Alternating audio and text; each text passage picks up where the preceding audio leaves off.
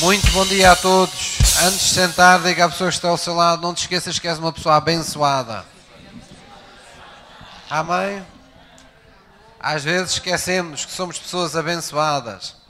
Então como é que vai a sua vida, irmão? Ai, ai, isto vai tão mal, ai, está cada vez pior. Ai. Mas aqui ninguém fala assim, pois não? Diga lá a pessoa que está ao seu lado, aqui ninguém fala assim. Ora, o louvor pode descer, pode nos acompanhar na sua palavra. Sim, senhor. Ora, nós hoje vamos falar sobre criados para ser a expressão da sua graça. Temos estado a falar nesta série de sermos criados para ser a expressão de tudo aquilo que Deus é. E eu quero convidar todos vocês a, a colocarem cada vez mais o vosso coração nisto, porque a nossa identidade é a grande chave para o nosso sucesso e para uma vida conseguida em Deus nós sempre sofremos quando nos afastamos da identidade que Deus nos preparou em Cristo. Então, toda vez que nós compreendemos que viemos de Deus e que Deus nos criou para sermos à sua imagem e semelhança, nós devemos desejar adorá-lo. Adoração não é apenas uma coisa que nós fazemos no culto, não é apenas cantarmos uns hinos, não é uma prática apenas espiritual que temos, é um ritual de vida, é uma forma de viver, porque sempre que adoramos, fazemos duas coisas muito básicas e, e indispensáveis. Uma é dar a Deus a honra e a glória que Ele merece, a outra é nós sermos transformados à imagem daquilo que contemplamos. Amém? Isso é absolutamente necessário. Então hoje nós vamos falar sobre o facto de termos sido criados para ser a expressão da sua graça e já vamos ver melhor como é importante nós uh, continuarmos persistindo na contemplação de quem Deus é. Então vamos abrir em João 1, João 1, versículo 14. João capítulo 1, versículo 14. Nós hoje vamos falar sobre a graça de Deus e como ela veio em Cristo procurar interromper um ciclo, uma de, de, de, de, forma de viver errada das pessoas, um ciclo que o pecado trouxe à vida dos homens. Conforme vocês sabem, o pecado nunca traz nada de bom à vida das pessoas. E quando onde há pecado há ferida, onde há pecado há ofensa, onde há pecado há injustiça, há, há, há, há ódio, há vingança, há ciúme, há toda uma série de maus sentimentos que, por sua vez, despoletam ah, nas pessoas que são vítimas deles também a vontade de continuar, de perpetuar essas coisas, perpetuar a dor, perpetuar a retaliação, perpetuar a vingança. E é por isso que nós vivemos no mundo em que vivemos. Por mais reformas que se façam da justiça, por mais ministros que se substituam, os tribunais estão sempre entupidos com mil e um processos, uns com sentido, outros sem sentido nenhum, mas ali continuam carradas e carradas de processos porque a nossa sociedade vive assim, vive da retaliação permanente, vive de perpetuarmos a dor entre as gerações, entre as famílias, vive das pessoas estarem sempre, serem sempre vítimas de uma qualquer ferida, de uma qualquer ofensa, de uma qualquer injustiça, e também elas se sentirem no direito por isso mesmo, também elas ferirem, também elas retaliarem. Então Jesus procurou vir a este mundo para quebrar este ciclo. E nós temos que entender que fazemos parte da vontade de Deus ao nos alinharmos com a vontade de Cristo, com aquilo que Jesus veio fazer esta terra. Nós não podemos viver nesta terra, dizermos que somos cristãos e vivermos na retaliação permanente, na vingança permanente, no, no mesmo espírito com que as pessoas vivem neste mundo. A Bíblia tem esta linguagem de ruptura, esta linguagem de quebra de qualquer coisa na qual nós estávamos e deixámos de estar.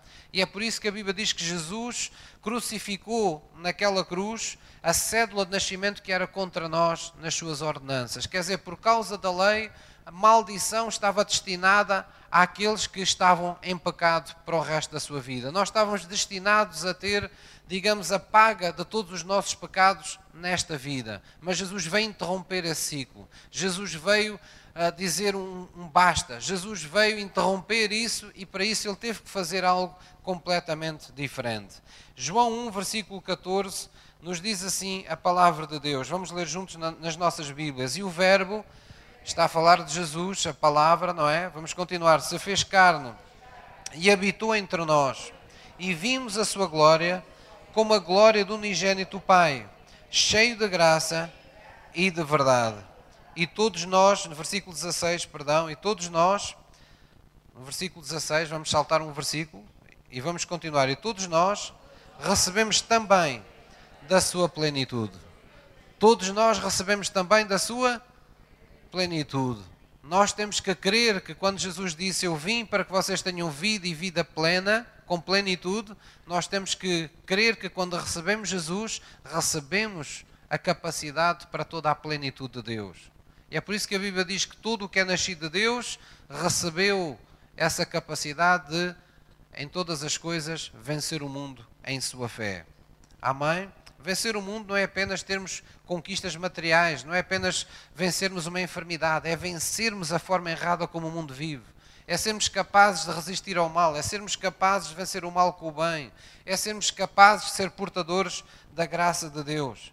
E por isso, logo aqui a seguir, diz: leio eu só, todos nós também recebemos da sua plenitude, e graça por graça, porque a lei foi dada por Moisés e a graça e a verdade vieram por Jesus Cristo. A graça e a verdade vieram por Jesus Cristo. Versículo 18 diz: Deus nunca foi visto por alguém, mas o Filho unigênito que está no seio do Pai, esse o revelou. Amém? Então a Bíblia fala do, do trono de Deus como um trono de graça. Quando o apóstolo Paulo fala à igreja, não é de que nós temos um, creio que é em Hebreus que fala de que nós temos um advogado nos céus, não é? Temos um intercessor, temos alguém que intercede por nós na presença do Pai. Uh, e ele fala em toda aquela linguagem, de, vamos dizer, de tabernáculo, não é? Com, com, o povo hebreu, porque é uma linguagem que eles se habituaram desde, desde muito, muito jovens. É a linguagem da aliança, é a linguagem do povo que uh, cresceu na lei, na lei de Deus. Nós reconhecemos nessa passagem, ou nesse, nesse, nesse livro, que a dada altura diz que nós devemos nos chegar a inteira certeza de fé diante desse trono de Deus, que é um trono de graça, não é? Diz que é um trono de graça. É assim que Deus quer ser conhecido, o seu trono, quer que o seu trono seja conhecido. E o que é ter Deus um trono de graça? O que é que isso significa? Significa que quando nós nos aproximamos, nos chegamos a Deus, aquilo que mais devemos esperar dele sobre todas as coisas é graça. Aquilo que nós mais devemos esperar de Deus é graça. Ninguém se aproxima de Deus para pedir a retaliação ou para pedir a vingança sobre seja quem for nesta sobre a vida de alguém, não é? Ninguém vá a Deus para dizer, Senhor, olha, está aqui um fulano a me fazer isto e isto, vê lá se pregas uma maldição, vê lá se lhe partes uma perna. Ninguém tem, tem a ousadia de chegar diante do trono de Deus para pedir retaliação ou para perpetuar dor sobre a vida de alguém. Porque Deus tem um trono de graça. É pela graça que ele quer ser conhecido. E por isso uh, Salomão agradou tanto a Deus quando ele teve a oportunidade de uma vida de pedir a Deus o que ele quisesse. Ele disse: Senhor, eu quero que tu me des sabedoria para eu guiar o teu povo, para que eu faça as coisas da forma, do jeito que, tu que te agrada, para que eu possa poder conduzir o teu povo sabiamente na tua presença. E o que é que Deus disse? Porque não me pediste a morte dos teus inimigos, porque não pediste riquezas para ti, mas pediste, pensaste primeiro no teu próximo. Então eu vou-te dar tudo aquilo que tu pediste e tudo aquilo que tu não pediste, eu vou-te proporcionar. Então aí percebemos como agrada a Deus nós irmos diante dele com a atitude correta, não para pedir vingança, mas para pedir misericórdia. E porquê? Porque o nosso Deus não vence o mal com o mal. O nosso Deus não vence a injustiça ou ofensa com retaliação, mas com perdão. Talvez vocês me digam, pastor, mas Deus não foi Deus quem criou a maldição? Sim, criou a maldição no Velho Testamento para punir a desobediência e a bênção para galardoar a obediência. Porque o povo não tinha vida espiritual em si próprio. Então ele tinha que seguir um padrão para perceber o que era a vontade de Deus e o que não era a vontade de Deus. Então, quando eles seguiam uma lei estabelecida, eles eram recompensados, eram galardoados por isso. Eles percebiam que aquela era a vontade de Deus, mas quando faziam algo de errado, também tudo começava-se a tornar errado em sua vida. Porém, Deus nunca se definiu pela maldição, Deus sempre se definiu pela bênção. Quando nós dizemos Deus te abençoou, ou quando nós dizemos a bênção de Deus, nós sempre estamos invocando esse Deus que tem um trono de graça. A bênção é aquilo que o define. E é por isso que em Hebreus diz que a fé, a verdadeira fé, é crer que Ele existe e quando nós nos aproximamos dele, aproximamos de alguém que é galardoador, alguém que nos abençoa. A bênção é aquilo que melhor o define. Lá no Velho Testamento diz que a bênção ela que prospera e não nos acrescenta qualquer tipo de dor. Jesus veio ser a bênção de Deus para nós.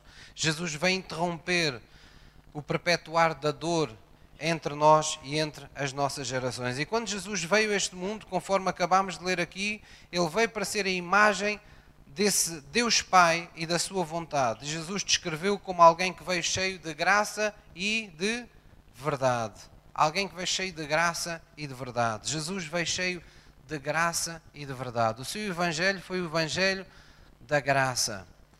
Foi o ano aceitável do Senhor foi a oportunidade às pessoas de não, não terem a, a, a, retribuição imediata do seu pecado, mas terem a possibilidade de que alguém interrompesse esse ciclo em, em sua vida. Amém? Antes de nós querermos ser discípulos de Jesus, antes de nós querermos nos denominar cristãos, nós devemos saber quem é Jesus, devemos saber o que está no seu coração. Ou usando a linguagem de Jesus para os discípulos, devemos saber de que espírito somos. Porque Jesus disse que nós devemos saber de que espírito somos, pois ele não veio destruir a alma dos homens, mas veio salvá-la. Esta foi a resposta que Jesus deu aos discípulos quando eles esperavam de Jesus um ato de retaliação por não ter sido bem recebido em Samaria.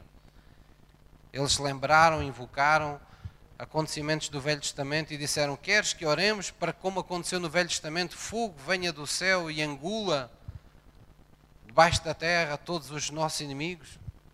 E Jesus disse: Vocês não sabeis de que espírito sois. Eu não vim para destruir a alma dos homens, eu vim salvar a alma dos homens. Então Jesus veio para ser a imagem do Pai, veio para ser a imagem e a revelação plena da Sua vontade e o seu trono é graça, o seu evangelho é graça, e tudo o que Jesus quis trazer à nossa vida foi a graça de Deus. A graça é aquilo que está sobre todas as coisas. Por isso se diz que o seu trono é da graça. Amém? Vamos abrir em Efésios, Efésios 2, versículo 13. Efésios 2, 13. Esta é uma passagem que frequentemente eu recorro porque aqui está implícito este espírito certo, bíblico e de Deus. Efésios 2, versículo 13. Diz assim a palavra de Deus.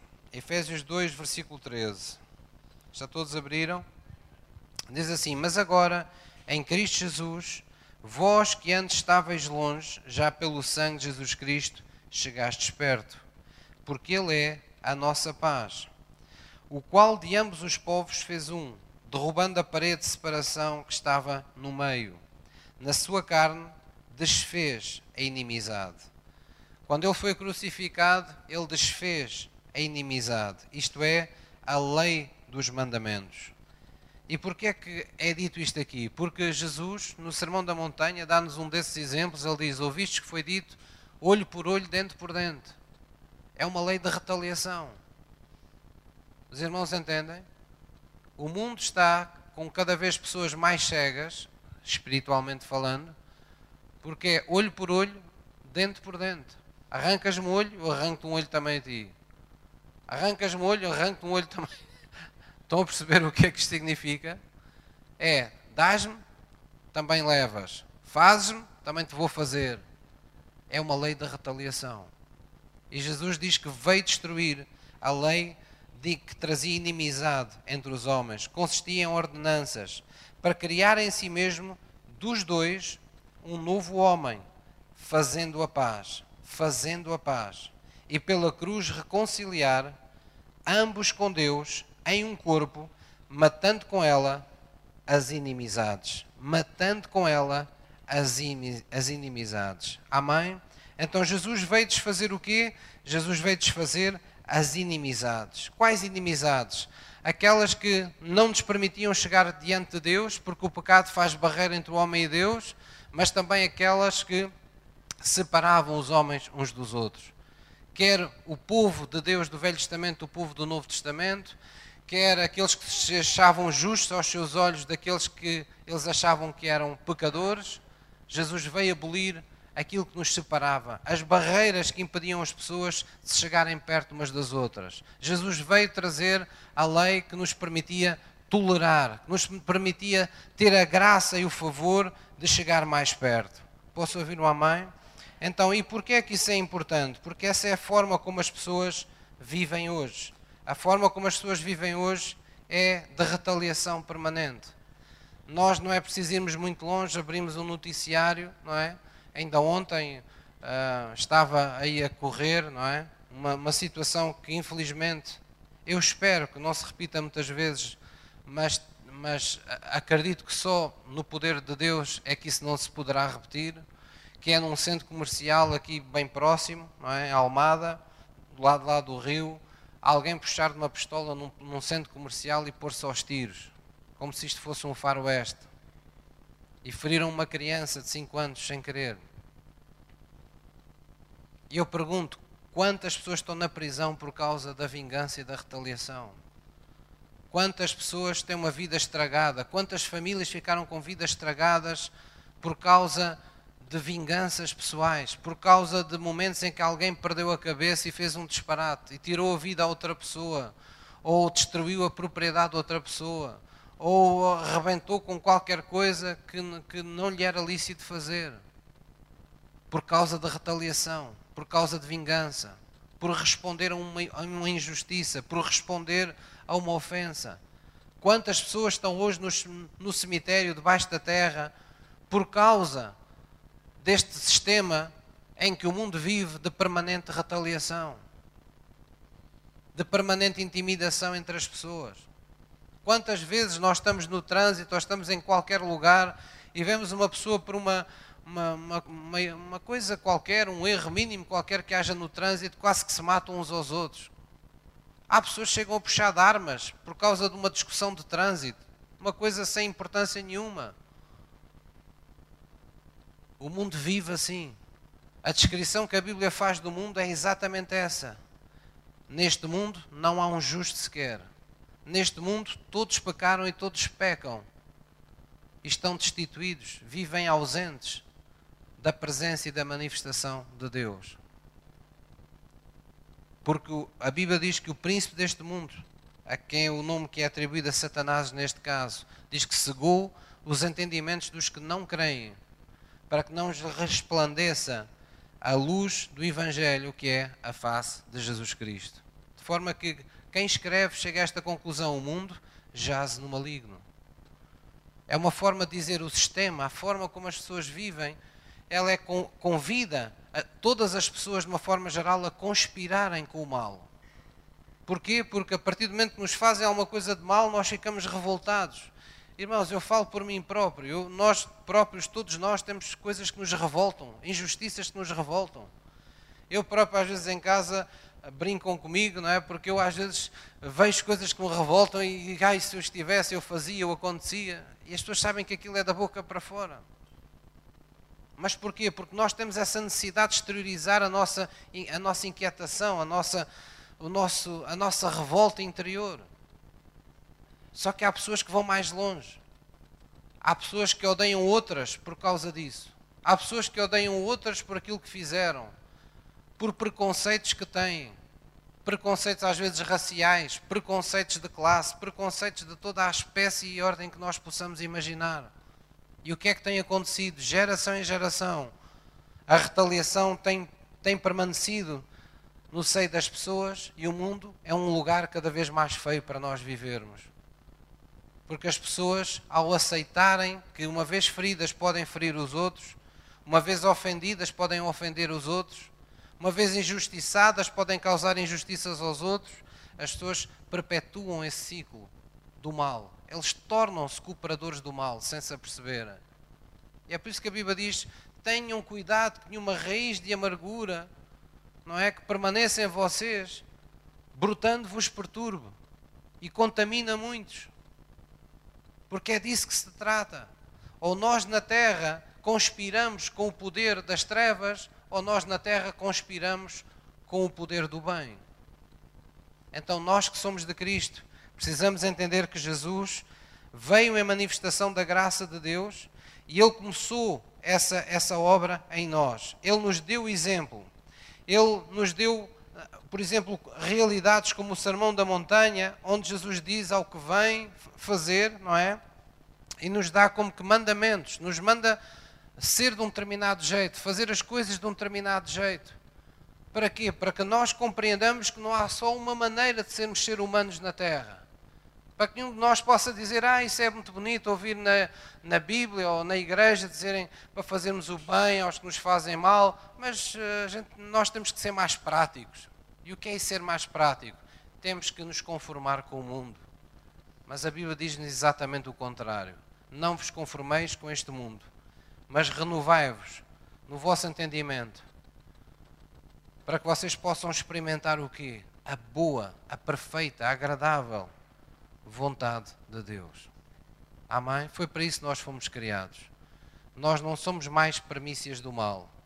Nós não somos mais premissas do Adão. Nós não somos mais a continuação de uma geração contaminada, de uma geração separada de Deus. Nós somos parte das premissas daqueles que vão viver na eternidade.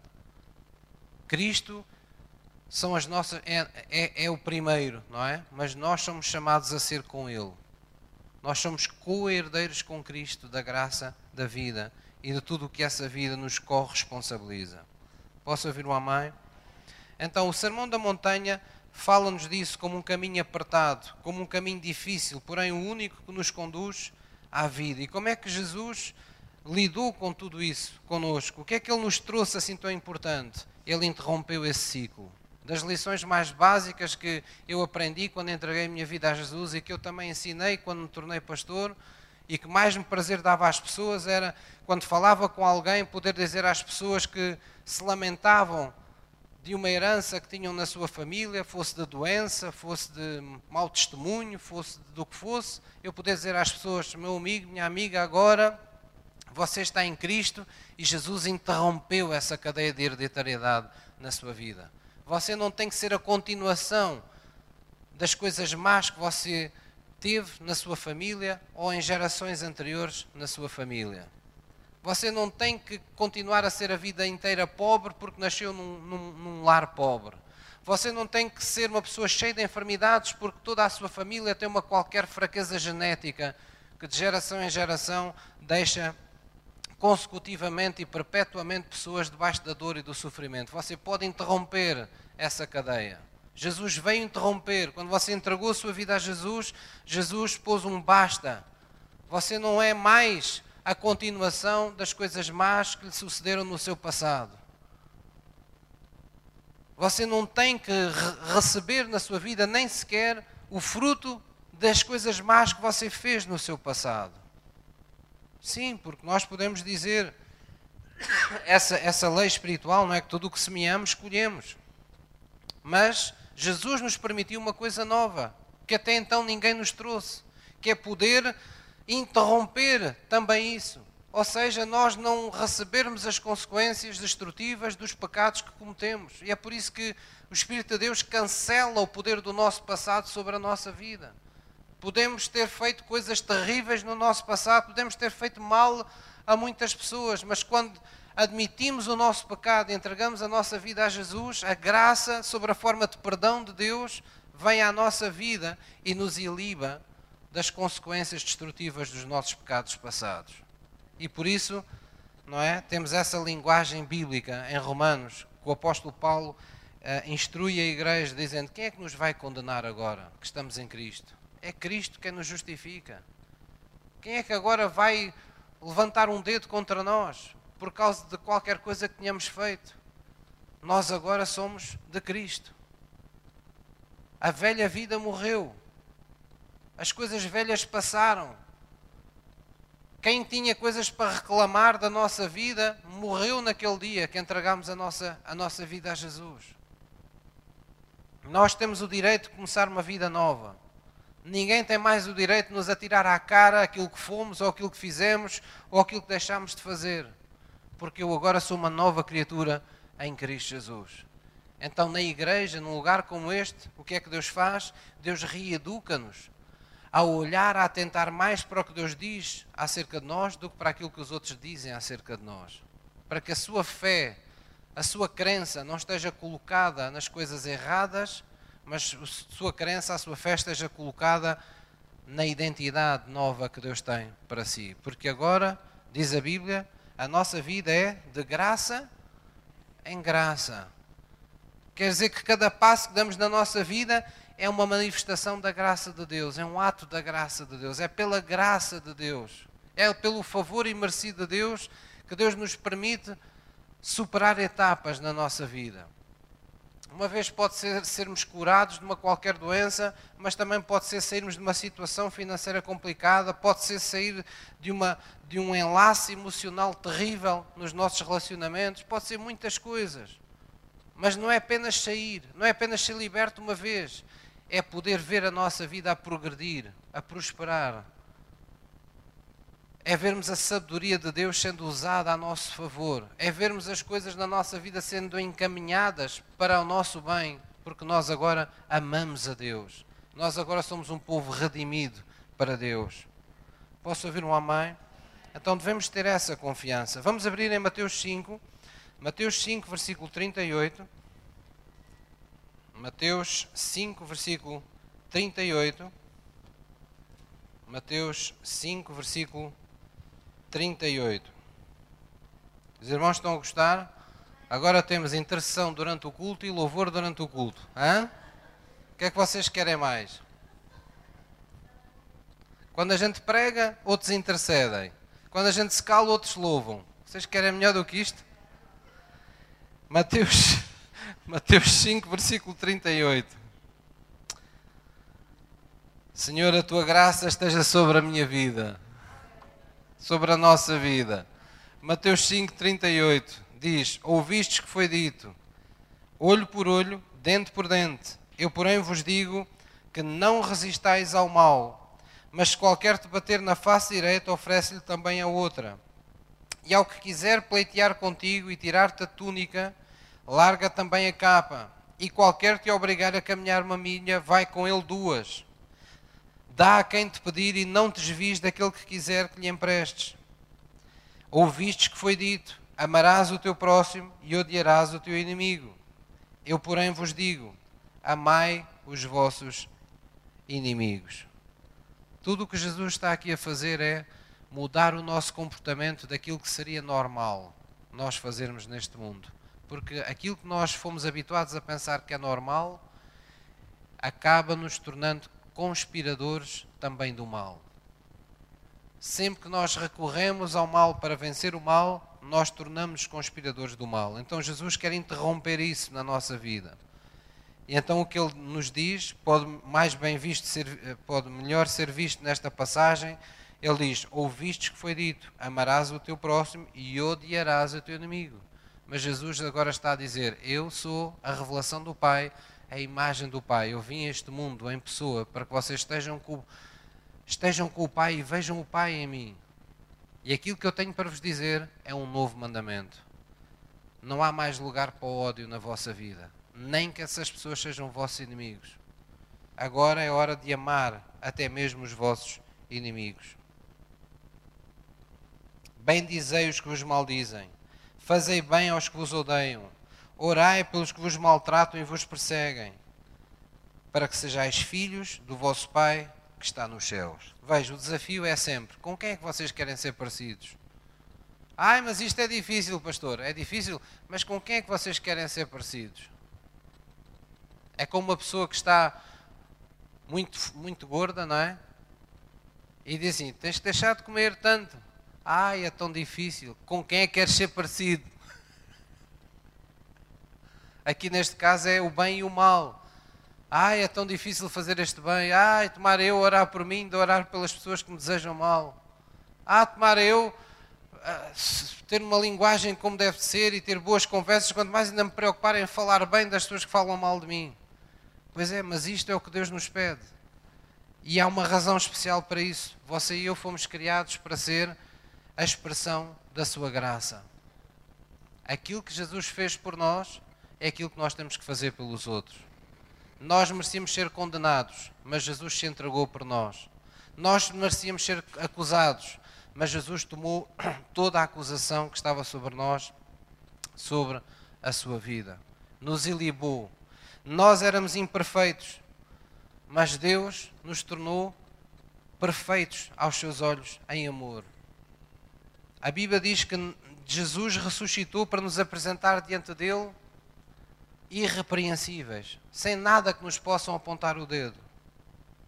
Então isso fala de uma vida conquistada pela graça, de uma vida comprada pelo sangue de Jesus Cristo para ser graça também perante os outros. Posso ouvir um amém? Então esse, esse é o desafio que Deus, que Deus nos dá. Esse é o grande desafio de Deus. Vamos abrir em Romanos 12, versículo 2. Romanos 12, versículo 2. Romanos 12, versículo 2. Romanos 12, versículo 2. Irmãos, para nós vivermos o que Jesus nos desafiou a viver, nós precisamos de fazer uma ruptura, nós precisamos de uma atitude radical, nós precisamos de uma rebelião na nossa vida. Se há coisa contra a qual temos que nos rebelar, é contra esta forma de viver que este mundo nos quer conformar. Então a Bíblia encoraja-nos a isso. Diz assim em Romanos 12, versículo 2, 14, uh, aliás, capítulo 12, versículo 2 diz: Não cede, não vos conformeis com este mundo. Eu estou a dizer não cede porque a, a tradução da minha Bíblia diz isso: não cede conformados com este mundo, mas transformai-vos pela renovação do vosso entendimento, para que experimenteis qual seja a boa e agradável e perfeita vontade de Deus. E este apóstolo que está falando diz: Porque pela graça que me é dada, digo a cada um. Pela graça que me é dada. Quer dizer, o apóstolo está a dizer isto que eu vos estou a falar é pela graça. A graça de Deus está operando em mim quando eu vos digo estas coisas. Que renoveis o vosso entendimento, que não vos conformeis. O que é isto conformar? É, é as pessoas terem aquela atitude do género ouvem a palavra de Deus na igreja, mas depois dizem, ah, mas para a gente para viver neste mundo, se a gente vai levar isto a sério, isto só nos arranja chatices. Então mais vale sempre temos que ser práticos. Então temos que fazer as coisas como o mundo faz. Temos que viver como as outras pessoas. Não, não temos. Há outra forma de ser humano. Há outra forma mais excelente de se viver. Nós não fomos criados para ser como os outros. Nós fomos criados para ser luz para os outros. Nós somos a luz do mundo. Pastor, mas isso é uma chamada difícil. Deus nunca disse que era fácil. Ele ungiu-nos com o Espírito Santo para que isso fosse possível. Ele faz coisas sobrenaturais na nossa vida. Todos nós queremos ter milagres na nossa vida, todos nós queremos ter o favor de Deus, todos queremos viver não é, como príncipes de Deus na terra, onde vamos, onde vamos e com quem falamos e o que queremos fazer ver Deus satisfazer os desejos do nosso coração, ver Deus abrir caminhos na nossa vida, ver Deus fechar portas, ver Deus lidar com inimizades para conosco. Mas não podemos ver só um lado da moeda. Esse é um lado que Deus faz conosco. Mas o outro lado indissociável é que Deus faz tudo isso porque faz parte da nossa chamada nós sermos como Ele é. Ele protege a sua criação. Ele protege aqueles que transportam a sua glória. Ele protege aqueles que transportam a sua unção. Ou nós decidimos ser aquele povo que quer viver na unção de Deus, ou nós queremos ser apenas humanos ajudados por Deus. São coisas completamente diferentes. Viver na unção de Deus é assumir um compromisso interior de que eu sou diferente, ponto final, parágrafo. Eu tenho Jesus no coração. Eu ando no mundo, mas eu não sou como a, não vivo como as pessoas do mundo. Eu estou neste mundo, mas eu não pertenço ao mundo, eu pertenço a Deus. O mundo compara-se com a, com a natureza criada, eu comparo-me com o Criador. Porque eles não sabem quem é o Criador, mas eu sei quem é o Criador. Eles não sabem o que é a vontade de Deus, mas eu sei o que é a vontade de Deus. Eles não sabem que é possível ir além do que é natural, mas eu sei que é possível ir além do que é natural. Porque eu posso todas as coisas naquele que me fortalece. Está intrínseco na nossa nova natureza. Deus nos deu uma nova natureza para fazermos coisas novas. Deus nos deu uma nova natureza para podermos agir de forma diferente. Estamos capacitados para isso. Amém? E o amor e a graça são realidades que andam com, sempre conosco. O amor tudo suporta, o amor tudo crê, o amor tudo espera. Acabámos de ver isso aqui na semana passada. Tudo isto faz parte do mesmo, tudo isto é indissociável. É uma manifestação profunda da graça de Deus sobre a, a nossa vida. Amém?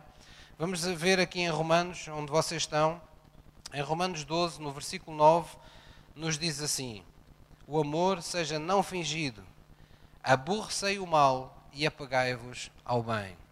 Isto é aquilo que nos caracteriza. Uma vida debaixo da graça de Deus é uma vida onde nós nos apegamos ao bem e aborrecemos o mal, qualquer que ele seja. Não temos prazer no mal, é o que isto quer dizer. Você sabe que às vezes nós seres humanos somos, desculpa a expressão, tramados. Às vezes as pessoas sentem algum prazerzinho mórbido quando vêm algumas pessoas passarem por determinadas coisas. As pessoas não dizem, mas é como se lá no fundo elas dissessem qualquer coisa assim do género. Ainda bem que é para ela aprender. Finalmente está a experimentar do próprio veneno e tal. Nós temos aquelas coisas que é quando a justiça é feita, vermos a pessoa a levar nas orelhas, vermos a pessoa a passar um mau bocado e há pessoas que conseguem sentir um prazer enorme naquilo. Finalmente, a pessoa está está a ser colocada no seu devido lugar. O nosso lado humano reclama por, essa, por esse tipo de, ju, de juízo. Mas o Jesus que está vivo em nós, ele reclama por misericórdia. Ele reclama por graça. O Deus que habita em nós, diz a Bíblia, não tem prazer na morte do ímpio, no sofrimento do pecador. Deus não tem nenhum prazer nisso. Então nós também não o devemos ter. Aqui diz: apagai-vos ao bem e aborrecei o mal. Em nenhuma circunstância o mal seja motivo para nosso contentamento. E apeguem-se ao bem. Quando vocês tiverem que se apegar a alguma coisa, apeguem-se ao bem. Quando vos falarem de alguma pessoa, de alguma circunstância da vida, escolham sempre o lado melhor da história e agarrem-se ao bem que houver nessa história. Não seja como aquelas pessoas que parece que têm um imã, não é? Que tudo o que é mau é, só fica com o que é mau. Ouve as notícias, fica com as más notícias. Olha para o tempo, fica apenas com, os, com as notícias de mau tempo. Olha para as pessoas ou falam de uma pessoa, fica apenas se lembra das coisas más que essa pessoa fez. Apenas escolhe falar nas coisas más que essa pessoa fez ou está a fazer. Não se apega ao mal, apegue-se ao bem. Não se apega ao mal que lhe fizeram já viste o que me fizeram? Já viste esta injustiça? Já viste como esta ofensa? Já viste como é que não. Apegue-se ao bem. Esforce por si, você mesmo, com a ajuda de Deus.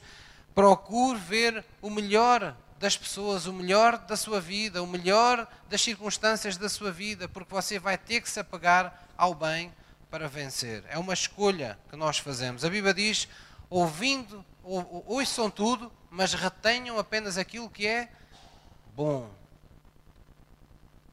Quando nós comemos peixe, nós não deixamos as polpas no prato e não comemos as espinhas. Nós fazemos ao contrário. O a carne, a mesma coisa. Eu às vezes brinco, não é? Até brinquei com o senhor do talho. Eu estava-lhe pedindo uma peça, uma peça de carne, que é um, tem um nome assim estranho, não sei porque, chamam-lhe corta à italiana, não é tracosto. E assim, olha, procure-me lá uma peça que tenha, tenha menos, menos osso, que eu ainda, não, ainda lido mal, não consigo comer bem os ossos.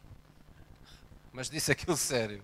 E ele ficou assim uns instantes assim, e, e ele sorriu e disse, tem que ser com os dentes de trás.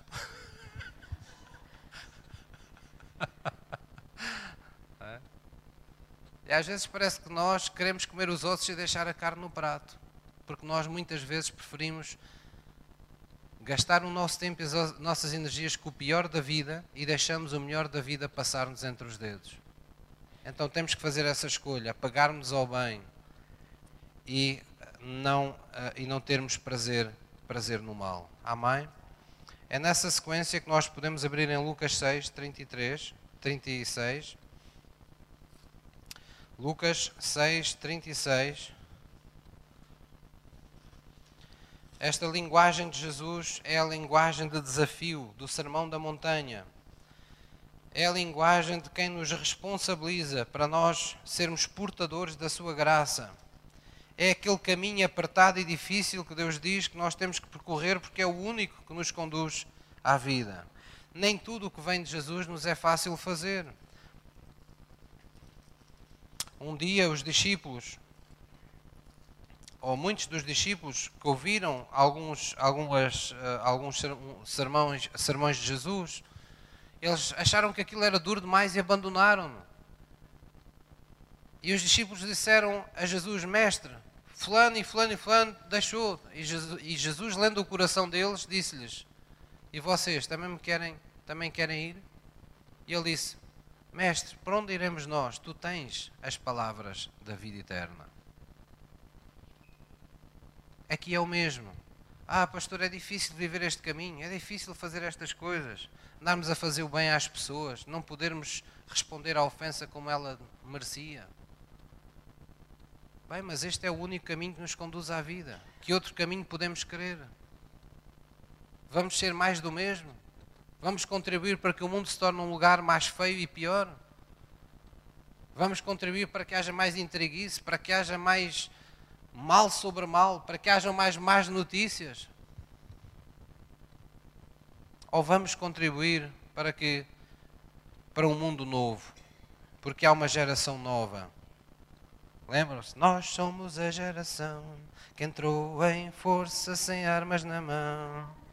Nós só queremos gritar bem alto ao mundo: Jesus vai voltar. É isso que isto quer dizer. Vamos lá abrir em Lucas 6, versículo 36. Veja esta linguagem de Jesus. É uma linguagem em tom de desafio para nós porque Jesus nos está dizendo: esta é a forma de vocês serem humanos na terra, agora que estão comigo. Esta é a forma de vocês viverem. Lucas 6, 36 diz: Se depois, diga comigo, misericordiosos. O que é ser misericordioso? É sermos portadores da graça, é sermos graciosos com os outros. A graça tem a ver com isso, tem a ver com os favores imerecidos, com a capacidade que temos em dar aos outros aquilo que eles não merecem aquilo pelo qual eles não trabalharam, não fizeram nada por merecer. Como também vosso Pai é misericordioso. Mais uma vez, a comparação é sempre: façam isto porque o vosso Pai também é. Queiram ser parecidos com o vosso Pai. Não julgueis e não sereis julgados. Não condeneis e não sereis condenados. Soltai e soltar-vos-ão. Dai e ser-vos-á dado. Então Jesus está, por outras palavras, dando-nos a iniciativa, porque é isso que aqui está escrito. Diz: sede, pois misericordiosos. Deus está-nos a mandar ser misericordiosos. Toma a iniciativa de serem portadores de misericórdia. Não julgueis. Quer dizer, toma a iniciativa de não julgar, porque então haverá uma consequência maravilhosa que é não virá julgamento também sobre vocês. Porque vocês vão interromper esse ciclo. Vocês vão ser uma tesoura que vai cortar esse cordão umbilical que vos liga a uma geração de pecado. Não condeneis primeiro e não sereis condenados também. Soltai primeiro, tomai a iniciativa de soltar as pessoas. Não prendam as pessoas nos seus pecados, no vosso coração. E dai primeiro, e ser-vos-á dado depois amai primeiro e sereis amados também. Então Jesus está a dizer, por outras palavras, nós somos a luz do mundo. A luz, quando se acende, não se vê mais trevas. Só há trevas onde não há luz.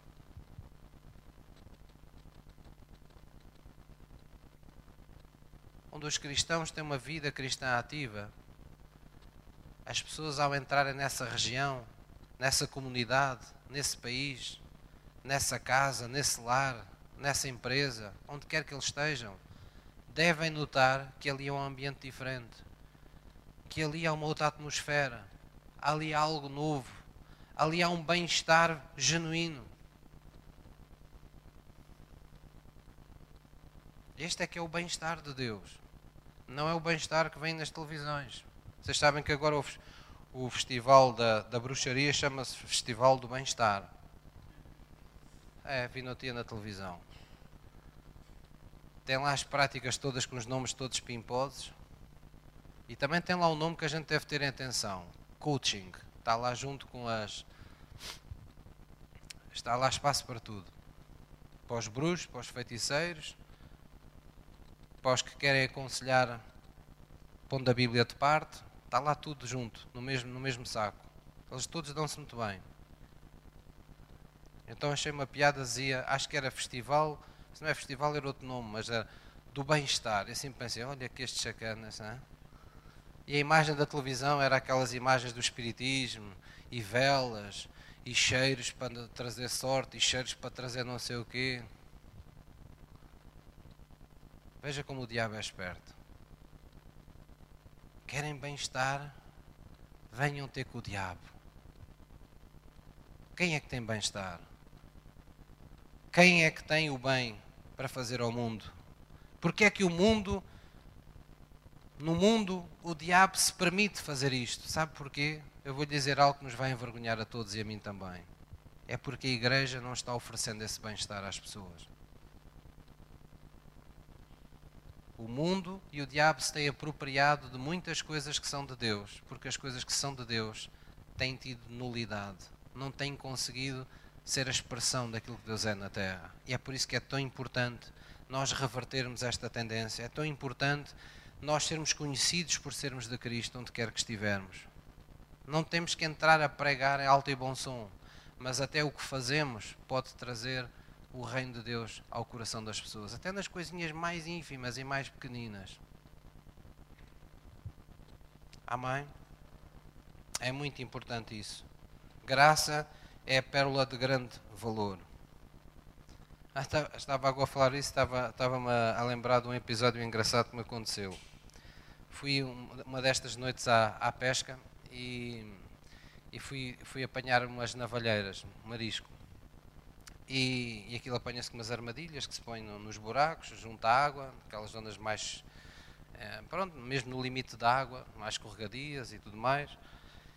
E estava lá um pai com, uma, com, uma, com um miúdo, pai de 12 anos, devia ter mais, 10, 12 anos, muito mal para atribuir idades, mas pronto, vocês dão um desconto. E, e eles estavam à pesca e às tantas eh, eu estava lá embaixo, andava a ver as armadilhas e ouço o miúdo dizer para o pai: Pai, tenho aqui um peixe grande, pai, estou a puxar, e pai, ele está a puxar muito, olha que este é mesmo grande. E eu, eu achei piada aquilo, fiquei com a atenção no, no entusiasmo da, do miúdo. Acabei por subir, vir cá acima ver o, o que é que, que, peixe era aquele, o que, é que estava, o que é que se estava a passar.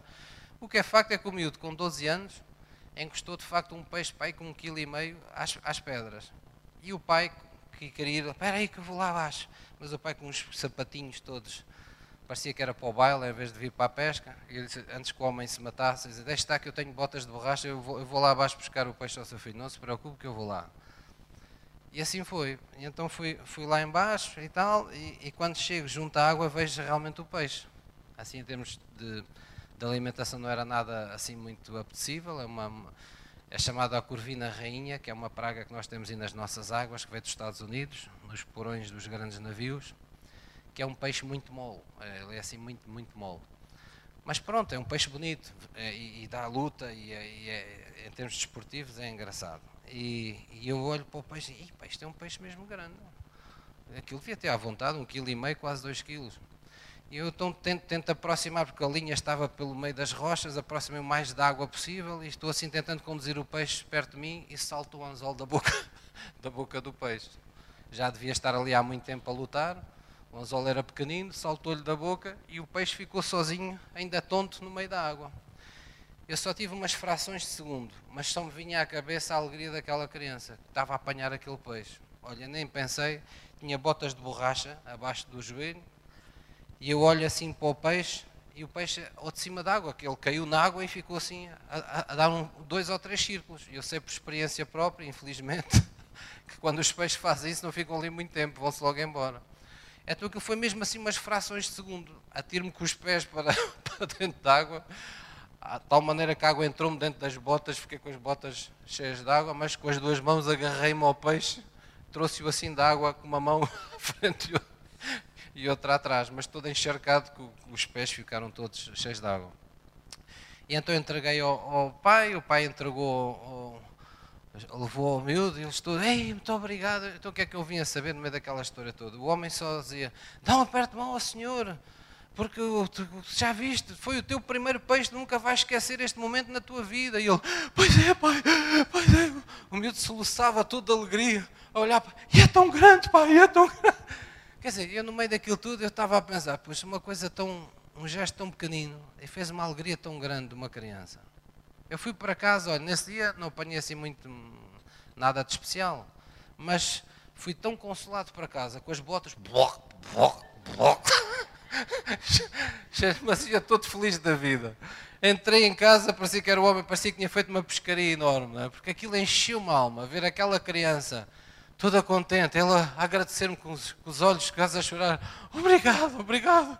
Oh, oh, oh querido, não foi nada, então valha-me Deus, então isso não, não é. Mas quer dizer, aquela alegria dele, proporcionar aquele momento de alegria. Depois ainda vinha outro, um senhor que estava lá e dizia: Epá, você fez, deu um momento de alegria tão grande a esta criança, deixe-me cumprimentá-lo também.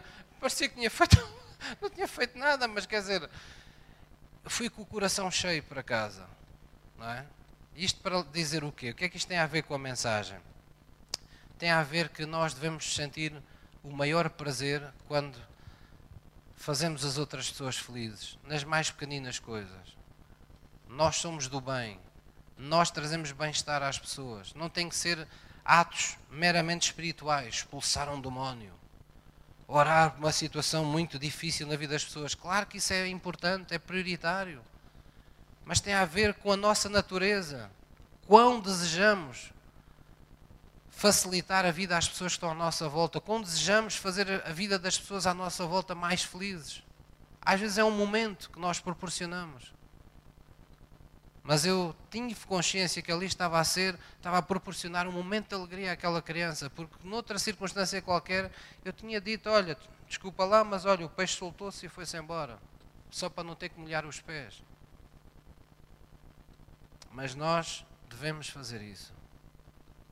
Nós devemos estar atentos às pequeninas coisas que acontecem à nossa volta. Amém? Quem é que está aqui que já ouviu falar no, no karma? Já vocês ouviram falar no karma ou não? Hã? Às vezes as pessoas dizem assim, ah, isto é o meu karma. Hã? Isto é um conceito oriental. É que agora é muita filosofia oriental e estas coisas tornaram-se quase uma, uma moda aí entre as pessoas, não é? Ah, isto é o meu karma. É uma forma das pessoas dizerem, isto é, é um destino que, ao qual eu não posso fugir, é uma coisa que eu não posso evitar.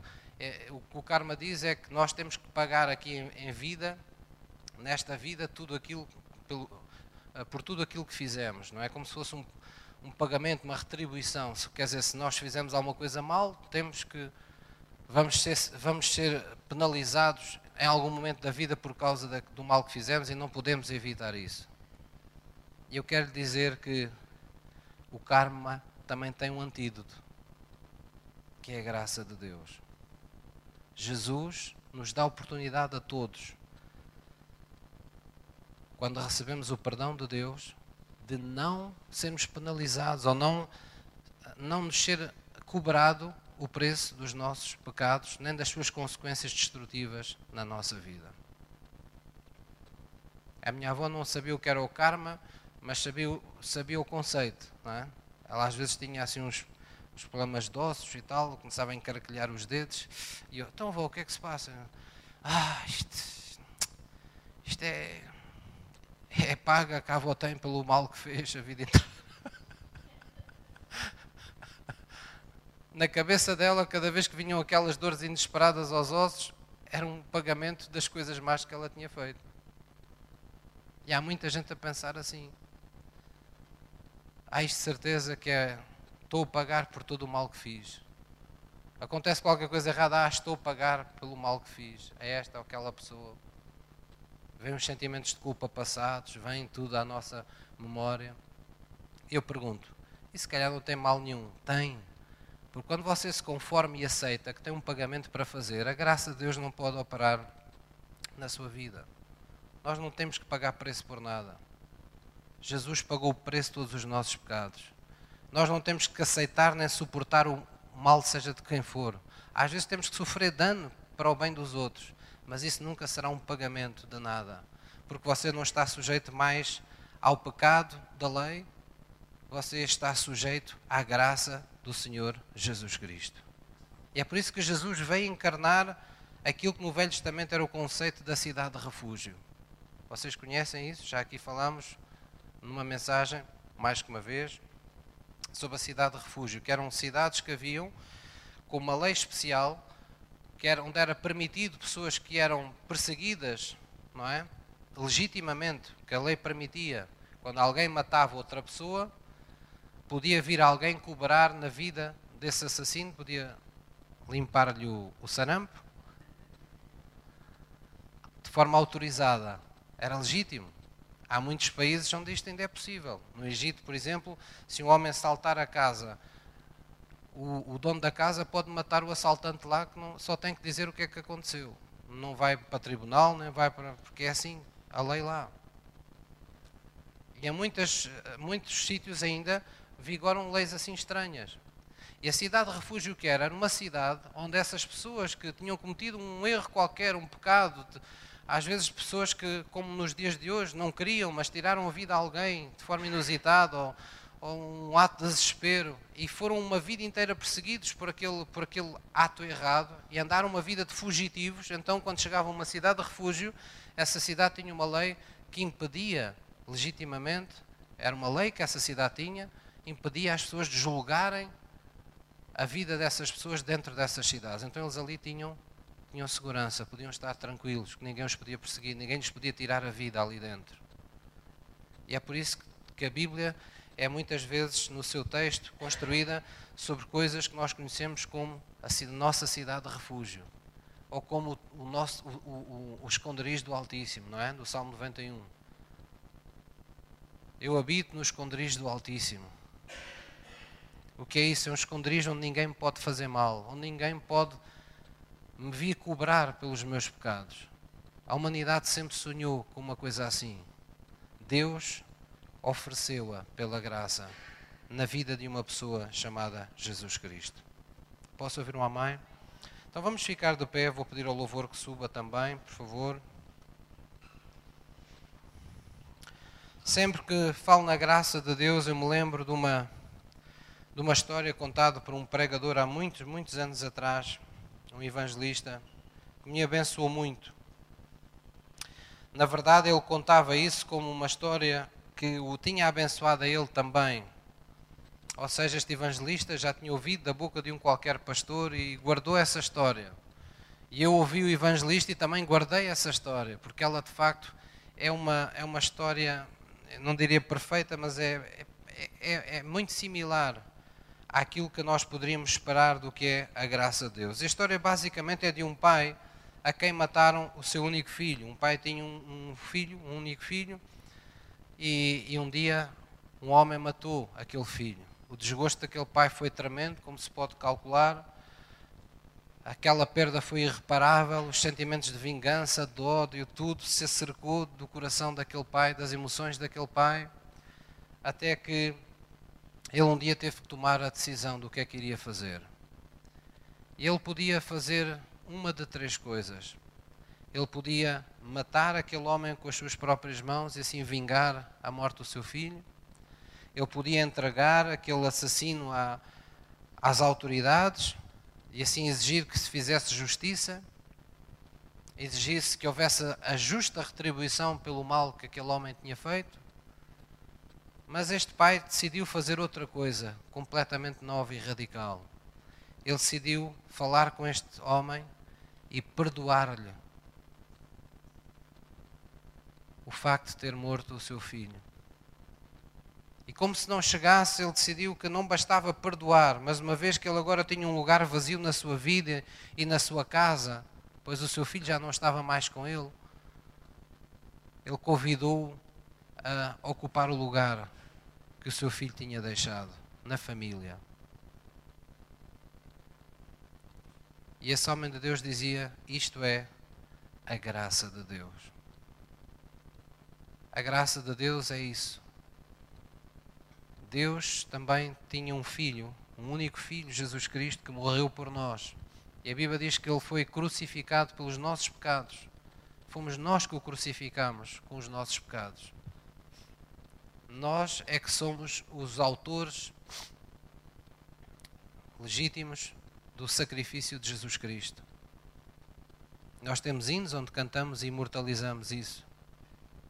Nós o crucificamos, cantamos isso tantas vezes, em, determinados hinos de louvor ou de adoração. Mas Deus não apenas nos perdoou, mas Deus nos permitiu ocupar o lugar do seu Filho. Nós hoje podemos estar com Jesus Cristo, ressurreto, na família de Deus e ocupar o nosso lugar na família de Deus. Deus não se limitou a perdoar os nossos pecados, Ele quis mais para nós, Ele quis uma vida plena, Ele quis que nós soubéssemos o que é estar com Ele, o que é estar no melhor sítio do mundo, à sua direita. E é por isso que em Efésios diz que nós em Cristo estamos sentados à direita de Deus Pai, muito acima de todo o principado, de tudo o que quer que se nomeie nesta, nesta terra ou no século vindouro. Posso ouvir uma mãe? Então vamos baixar a nossa cabeça em reverência diante de Deus. Eu gostava de ministrar ao vosso coração, pelo poder do Espírito Santo ou pela graça de Deus. Talvez nós que estamos aqui hoje, ao ouvir esta palavra de hoje, nos lembremos de alguém que nós já eventualmente poderíamos ter solto do nosso coração. E quando eu digo soltar, às vezes a nossa memória logo pensa em alguém muito concreto, a quem desejamos, a quem temos desejado mal, mas nem sempre é assim. Às vezes são pessoas que nós simplesmente pusemos de parte. Não lhe demos mais o direito de serem pessoas que têm acesso ao melhor de nós. E nós achamos que isso é normal. Isso acontece frequentemente. Chama-se isso marcar as pessoas.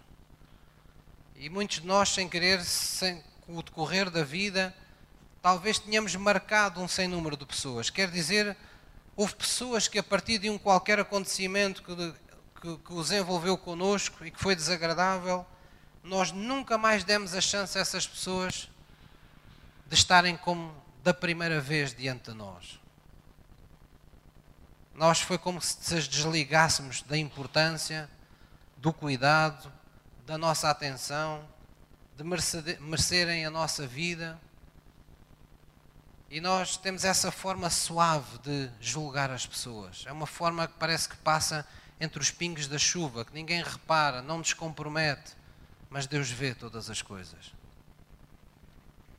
E nós não temos o direito de pôr ninguém de parte na nossa vida.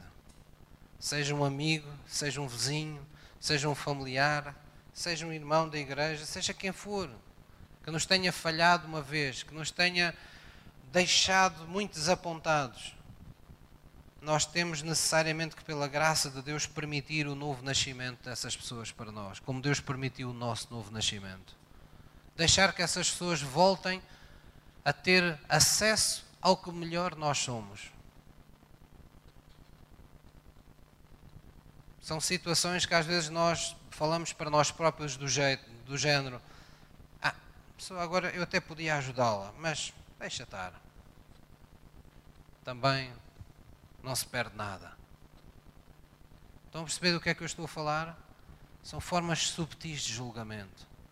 São formas subtis de pôr as pessoas à parte do nosso coração como se nós disséssemos para nós mesmos: não há mais disponibilidade para mim para amar esta pessoa, ou para ter qualquer tipo de atenção para com esta pessoa. Nós devemos nos arrepender disso. nós fomos criados não para fechar portas a ninguém, nem sequer para deixá-las entreabertas. Nós fomos criados para deixar as janelas do céu escancaradas sobre a vida de todos. Porque a partir do momento que Jesus, que é a luz do mundo, está em nós, a luz tem que chegar a todos. Amém? Então vamos orar na presença de Deus, vamos libertar, porventura, essas pessoas do nosso coração. Se você deu uma chance e outra e outra, as pessoas mesmo assim falharam, está na hora de você dizer a Deus, Senhor, pronto, eu dou 70 vezes 7. eu vou estar sempre disponível. Então diga comigo, querido Deus, é no nome de Jesus que eu venho diante de Ti, Senhor, te agradecer por naquela cruz teres dado a Tua vida por mim e ali teres tomado sobre Ti as minhas ofensas, as minhas injúrias, os meus pecados e tudo suportaste, Senhor, para no perdão da Tua graça eu poder ter vida no Teu nome, poder ter um novo nascimento no meu coração poder me aproximar de Deus sem o impedimento de qualquer pecado. Querido Deus, eu te peço ajuda nesta manhã, pois eu quero ser como tu. Derrama, Senhor, mais e mais da tua graça sobre a minha vida e não permitas, Senhor, que eu fique cego pelas injustiças que me fazem pelas retaliações, pelas vinganças, pelas ofensas. Não me deixes ficar cego na minha chamada de cristão, no meu coração de amor, por causa daquilo que me façam. Em nome de Jesus. Concede-me, Deus, neste dia, que eu possa terminar com esse ciclo de retaliação que perpetua a dor e o sofrimento na vida de outros. Ajuda-me a ser um canal de bênção e somente de bênção, de vida. Ajuda-me a caminhar a segunda milha, Senhor. Ajuda-me a amar aqueles que não são capazes de o fazer para comigo. Ajuda-me a falar bem dessas pessoas. Concede-me amor puro para que eu possa orar por eles, para que eu possa amá-los como a mim mesmo e não me deixes, Senhor, praticar a lei de olho por olho ou dente por dente, mas ajuda-me a ser misericordioso, como tu também és, Senhor, em o nome de Jesus. Por isso eu decido no meu coração não julgar, não condenar, soltar, dar a minha vida em favor de muitos, de forma abnegada forma altruísta, sabendo que o teu amor se manifesta em graça sobre a minha vida para o bem de muitos. Em nome de Jesus. Em nome de Jesus. Posso ouvir uma mãe? Glória a Jesus. Estas orações são um momento de decisão, mas Deus sempre trará momentos para provar os nossos corações. Nós só sabemos que aquilo que confessamos é real na nossa vida quando é posto à prova. E por isso não devemos ficar tristes quando, depois de uma palavra como esta, somos surpreendidos com uma qualquer ofensa ou com uma qualquer injustiça. Devemos antes nos lembrar: espera lá, talvez seja esta a prova que Deus me reservou para provar o que está no meu coração. Para provar se aquilo que eu falei é mesmo, foi mesmo a sério é quando nós conseguimos fazer as coisas que Deus nos manda, que somos bem-aventurados. Foi isso que Jesus disse aos seus discípulos. Vós tendes ouvido a minha palavra, já tendes sido limpo pela palavra que tendes ouvido, mas abençoados vocês serão, bem-aventurados vocês serão, se fizerdes as coisas que eu vos mando. Posso ouvir um amém? Então diga à pessoa que está ao seu lado antes de sentar, não estarmos em esperto com Deus.